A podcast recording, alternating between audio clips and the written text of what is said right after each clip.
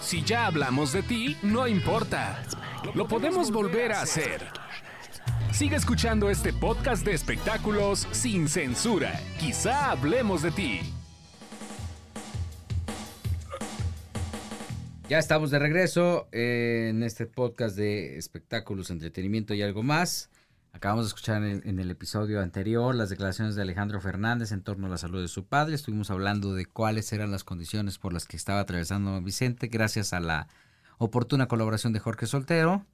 Este Joel Lofarrilli pues también eh, dio cátedra de su conocimiento en torno a esta entrevista que le hizo a Olga Warnett y este Ernesto Buitrón nos habló de sus Grammys.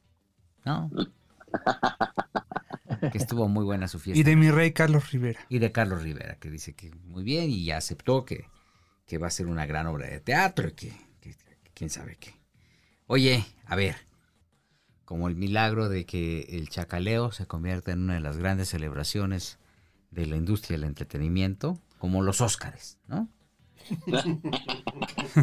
oh, bueno, pues. Este año ni me invitaron, ¿eh? Ni, el año pasado sí, este ni, ni me invitaron. No, a mí sí me invitó. A Vicky López le mando un abrazo, qué bueno que nos invitó. ¿Qué tal estuvo, eh? ¿Quién acabó con quién? Joel. No, yo no sé, yo no sé. No. El que fue Ernesto. Sí, es como fiesta de fin de año Godín, donde todos contra todos. Sí, ¿sí? era fiesta Godín, pero Jolito le, le, dio miedo el éxito. Jolito últimamente ha estado como don Andrés García. Yo creo que es el Andrés García del, de, sí. del podcast, porque está muy ermitaño. Primero sí estaba muy de amiguis los últimos dos años y ahorita ya como que se aisló. No, ahorita me cuido mucho todavía, Ernie. Hubo, hubo mucha pachanga porque la neta es que hubo mucho alcohol. Mucho alcohol. El alcohol Patrocinado por, por Julián. Patrocinado por Julián Álvarez el alcohol. Sí, y por el recodo. ¿Y quién acabó con quién o qué? Ah, cuenta bien, Ernesto. No, pues más bien fue, fue una borrachera que se organizó desde las 7 de la noche, Gil. Y realmente todas estas diferencias que hay, porque pues obviamente en el chaqueleo hay, hay como mucha, pues hay como mucho amiguismo, doble cara, ya sabes, este, zarpazo, y cuando te volteas tú te tiran, y si hiciste algo y agarraste a alguien y no les gustó, pues te, te tiran.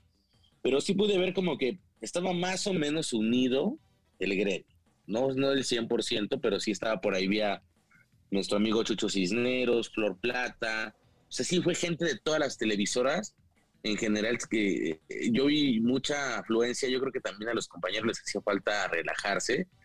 Estuvo bueno porque, pues, había de estos regalos. Curiosamente, voy a hacer un señalamiento.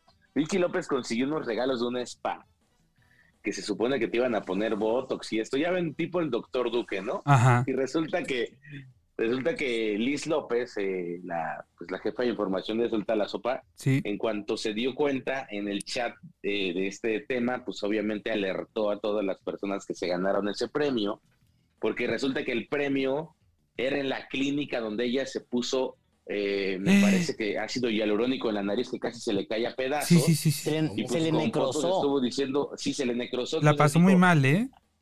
Alerta, muchachos, no vayan a esos lugares. Entonces, por ahí se quisieron col colar estos doctores, este milagro, a la fiesta del chacaleo y, y, ojalá que los compañeros que ganaron ese, pues ese obsequio no, no lo hagan válido porque les puede salir más caro pero estuvo bueno, fíjense que, que, vi un grupo que no había visto y que siempre critiqué que se llama Merengosa, lo sigo criticando, pero pues pusieron como ambiente y estuvieron ahí bailando. Entonces, estuvo sabrosa la pachanga del chacaleo, por cierto.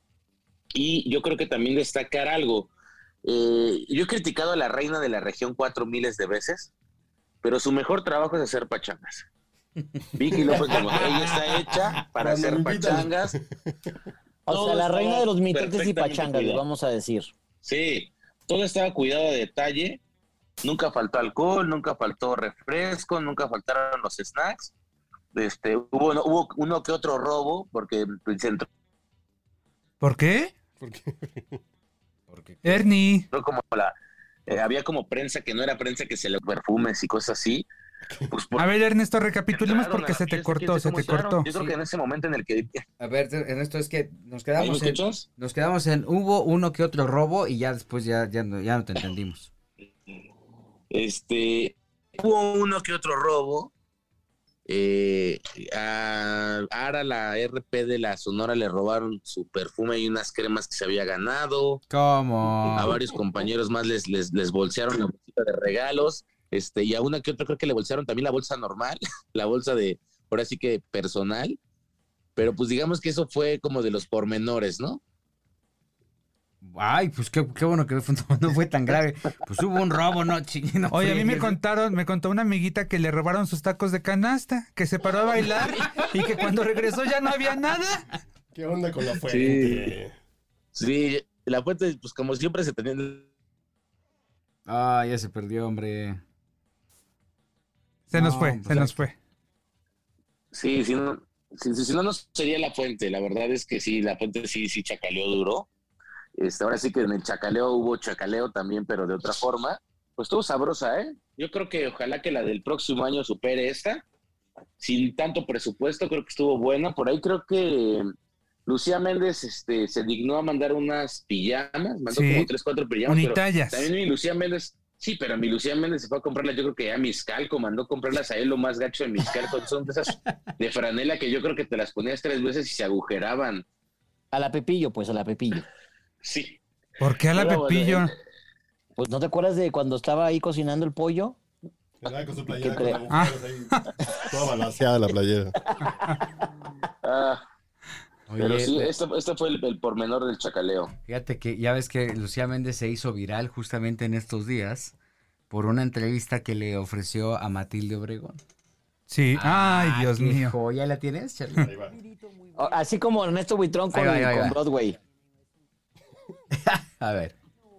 Vinito muy bueno que me regaló una amiga, Tere Harshvit, que tiene, es una mujer que es una catadora de vinos increíble y me, me regaló el vino. Entonces sabía riquísimo, no me sabía tan fuerte, porque es así como yo me emborracho. Cuando el alcohol no me sabe alcohol. y, y me sabe muy, muy a uva porque era un, un vino muy joven. Ella me explicó que cuando la uva es joven, este, sabe, es menos fuerte y toda una explicación cuando me dio el Era un vino. tempranillo de seguro entonces. Sí, era la- como las 11 de la mañana. Órale, dale, dale, dale, dale. Y entonces ya me dio... me dio- Ay, es muy buena. Solo Lucía Méndez, de veras. O sea, imagínate de pelearte con Madonna y decirle, I won't stand up. Era muy tempranito. O sea, Qué chula. o sea, imagínate si le dijeras, oye, b- b- Lucía, ¿te quieres tomar un cosecha tardía? No, no, yo me duermo a las 8. Oye, ayer me, Joya. me fui a platicar con Rayleigh Barba. Qué tipazo, ¿eh? Me Sí, había la hablado. verdad, muy este, talentoso, tú ¿no? me habías hablado maravillas de. Rayleigh. Cuate muy talentoso que ahorita ya está con este rollo del solo por hoy, ¿no? Dice, ya no me meto nada hasta hoy, ¿no? Pues, Mañana, yo no sé mañana. ¿Eh? Pero qué cosa tan espectacular con el lanzamiento que trae de su nuevo disco, que va a salir de una manera muy distinta. Lo va a ir estrenando en el transcurso del año. El primer sencillo sale el 31 de diciembre o el 1 de enero a las 12 de la noche o 12 con un minuto. Y así Qué van día a tan poniendo. Y entonces el segundo sencillo va a salir el, do- el, primero, el 2 de febrero y luego el 3 de marzo sale el que sigue y luego el 4 de abril sale el que sigue y así todo el año va a aventar todo el Ah. disco. Está bien padre la dinámica, sus letras están espectaculares, pero el sonido, está trabajando mucho en el tema del sonido, se oye maravilloso. Perdón, le preguntaste si había una cuestión mística, esotérica respecto a las fechas de sus sencillos. Pues sí, básicamente dijo que sí, lo que él quería era como hacer una experiencia con cada una de las presentaciones que iba teniendo musicalmente. Y pues porque pues básicamente así se le hincharon los güey, ¿no? Mm, O sea, dijo, eh, pues voy a hacer algo diferente. Este, está de la mano de esta empresa que se llama One, One RPM, que es una, pues, eh, una empresa de música que ahora lo que hace es colocar digitalmente los temas. sí. Este, le está yendo de maravilla y la verdad es que hicieron una cantidad de, de, de visitas, este, im- impactantes, ¿eh? O sea, eh, me refiero, hicieron eh, una sesión de escuchas con muchos eh, líderes de, de- de opinión, yo fui colado, pero con varios líderes de opinión de uniendo por primera vez a todos los medios, incluyendo agregadoras, este, plataformas digitales, medios convencionales, creo que esto habla muy bien de la estrategia que tienen ahora y, este, y evidentemente eh, de esta necesidad de incluir a todos los medios, no como lo que hacen las disqueras. ¿no? Que las disqueras lo que están haciendo es como cuidar su propio business, no les importa descentralizarse porque ellos se ven como, como, como omnipotentes. Y ahí me encontré a Paul, Paul Farriat, se llama, el que estaba en Cairo. Mm, Paul, que que, sí. estuvo en Sí, Sony. correcto. Sí, Sí, estuvo sí. en Sony, ¿no? Ajá. Y me estaba diciendo que, que tenía ganas de subirse a, a cantar unas canciones de. ¿Qué banda era? ¿Tierra Cero? No, ¿cómo se llamaba? ¿Dónde estaba? Ragazzi. No, Ah, no, Cairo, no. ¿no? Cairo, Cairo, Cairo. Era Donde Cairo, estaba este, Gabriel Gabriel, Soto. Y. Eduardo Verástegui, ¿no? También. Ujú. Sí, y entonces este. Ellos están, él está trabajando en Amazon, Ok. en Amazon Music. ¿Haciendo qué? En- Amazon Music. Ajá. Y entonces, este, eh, traen una cosa que se llama el momento sorpresa en los 90s Pop Tour. Y el momento sorpresa, pues la vez pasada presentaron a Garibaldi. Sí, señor. ¿no? Y que este fin de semana, no sé si en Guadalajara o en Monterrey van a Monterrey. presentar. No, Guadalajara la semana pasada, pre- antepasada, perdón, presentaron a eh, Fobia, pero nada más era Leonardo Lozano. Ah, mira. Pues este, sí, o sea que, que, que van a estar presentando así momentos estelares de, de personajes que jamás te imaginas que van a, que van a aparecer en el escenario, ¿no? Y bueno, pues este, prácticamente, eh, bueno, regresando al tema de, de, de Rayleigh, es un disco bien interesante, él trae una propuesta muy buena y creo que puede ser un gran regreso. Sacó un sencillo que es muy parecido, eh, pero así en, en- en cuanto a su construcción musical y lírica, Sí. a desde, que, a de- desde que llegaste. Bonita la canción. ¿No le preguntaste de. Ana Bárbara? No, fíjate que no, está en muy buen plan. Me da pena. No, no, no, es que no te decía por su, su amorío o algo, no, No, sino no, no, porque murió, le- tuvo un hijo con ella, ¿no? No, sí, bueno, sí, pero es que le dio COVID a Ana Bárbara y, y ella contagió al hijo que tiene con Rayleigh Barba, A Jerónimo. Jerónimo.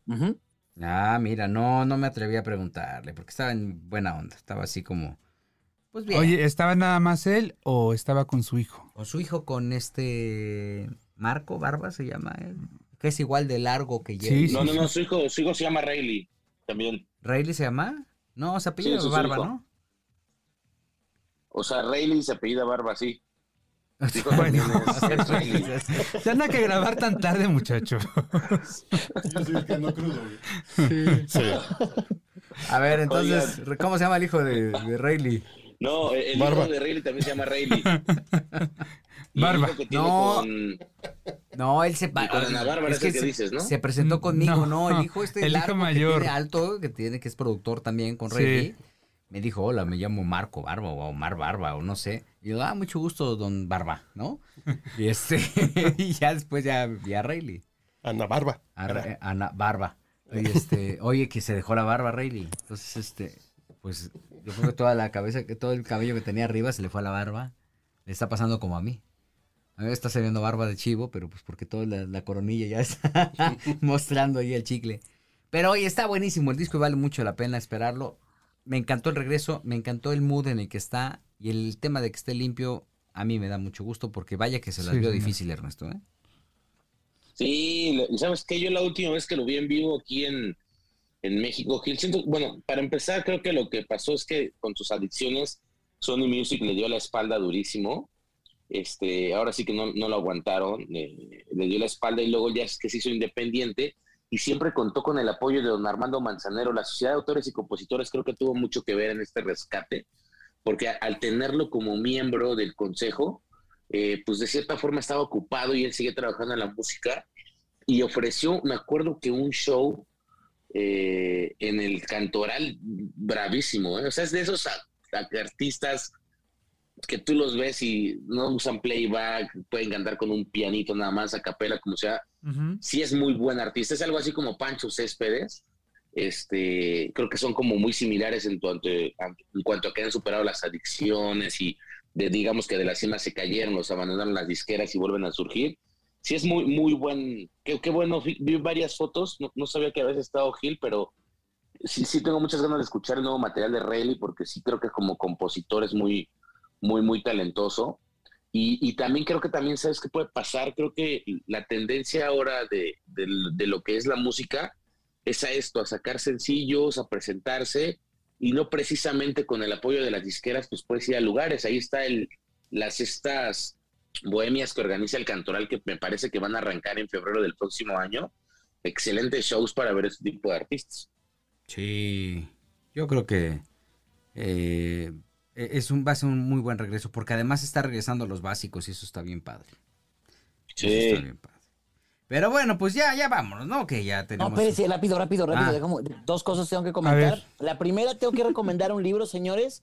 Se llama La vida es cabrona, pero tú más. Escrito Ah. por el buen Jesse Cervantes. La verdad es que, pues yo no le conocía esta faceta. Yo ya sabía que había escrito o, un par de libros, pero este en particular está súper, súper padre. Porque eh, uno de los mensajes que me dio cuando lo entrevisté es que me dice que hay que recordar que la vida es muy cabrona, así lo dijo él, pero que uno es más y que uno tiene que echarle como todas las ganas y hay que entender porque la palabra cabrón tiene unas connotaciones tanto positivas como negativas, pero hay que verle siempre esta parte. Es un libro muy divertido, tiene unas ilustraciones maravillosas, no sé si ya lo viste tú, Gil. No, fíjate que no, me, me contó cuando lo estaba haciendo y estaba como muy emocionado. Este, sobre todo porque estaba como redireccionando y, y encauzando este sentimiento de la pandemia tan, eh, que, a, que a todos nos golpeó.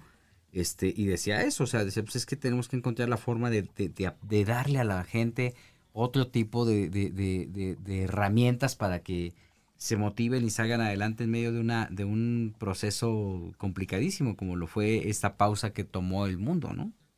Exacto, este es un libro muy digerible, está muy chiquito, este, pero está de verdad, de verdad muy padre. Se lo recomiendo a la gente porque, pues, como que sí le echó ganitas, ¿eh? De verdad le echó muchas ganas. Está bajo el sello de Ordinal Books.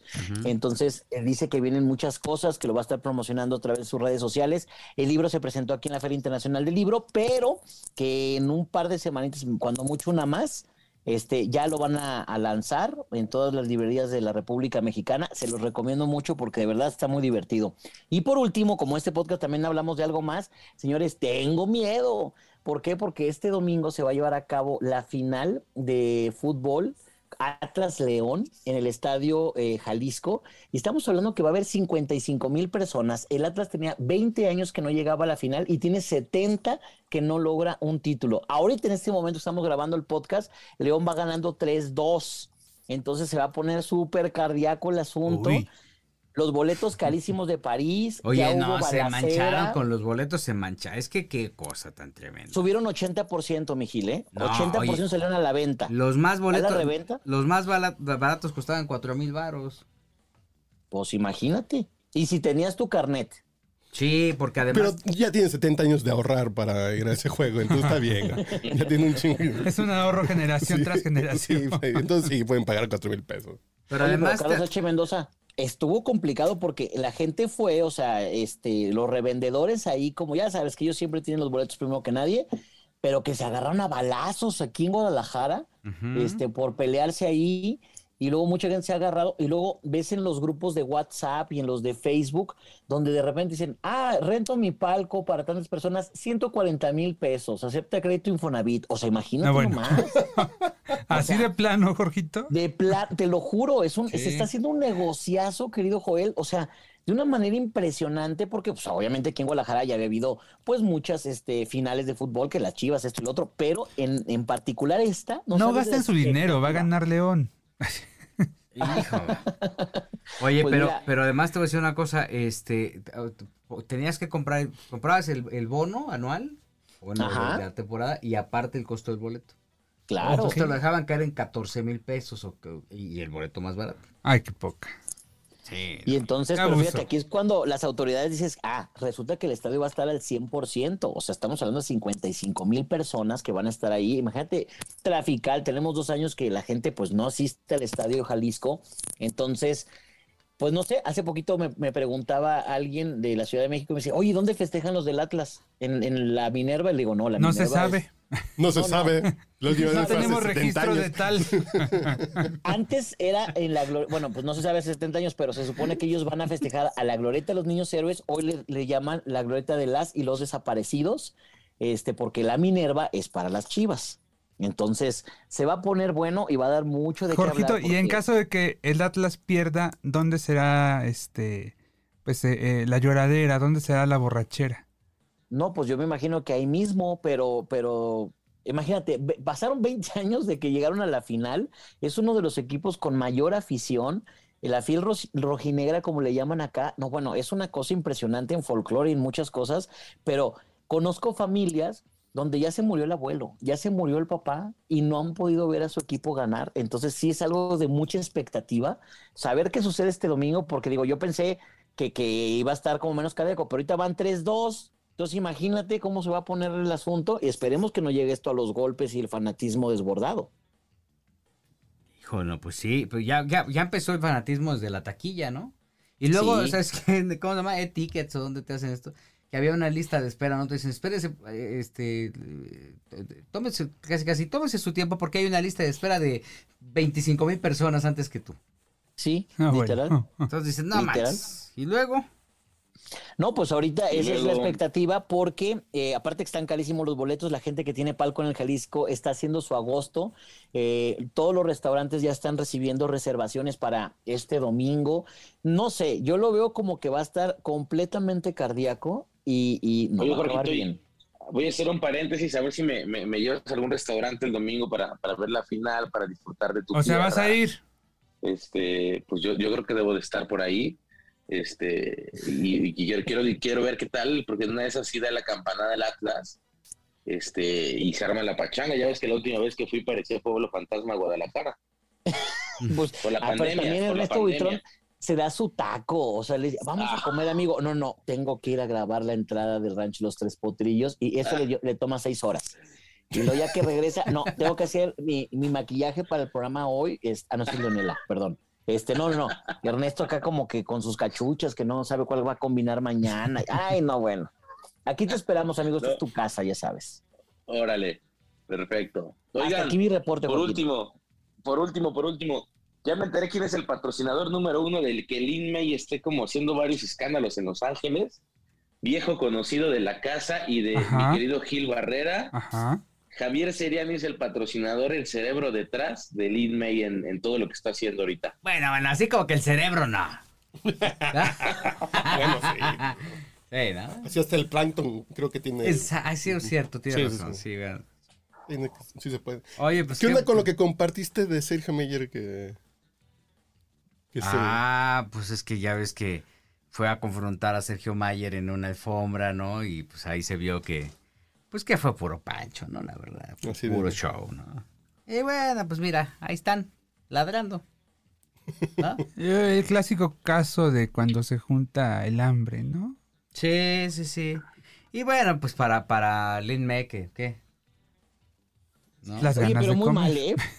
Muy mal eso que se, se subió al escenario cuando estaba Gloria Trevi y la otra como que nomás dijo, ay no, ahí la dejo y mejor abandonó el escenario porque, pues, ¿para qué se iba a prestar la, Gloria- o sea, la, la- la- la artista a hacer eso? La verdad. ¿Cómo estuvo eso?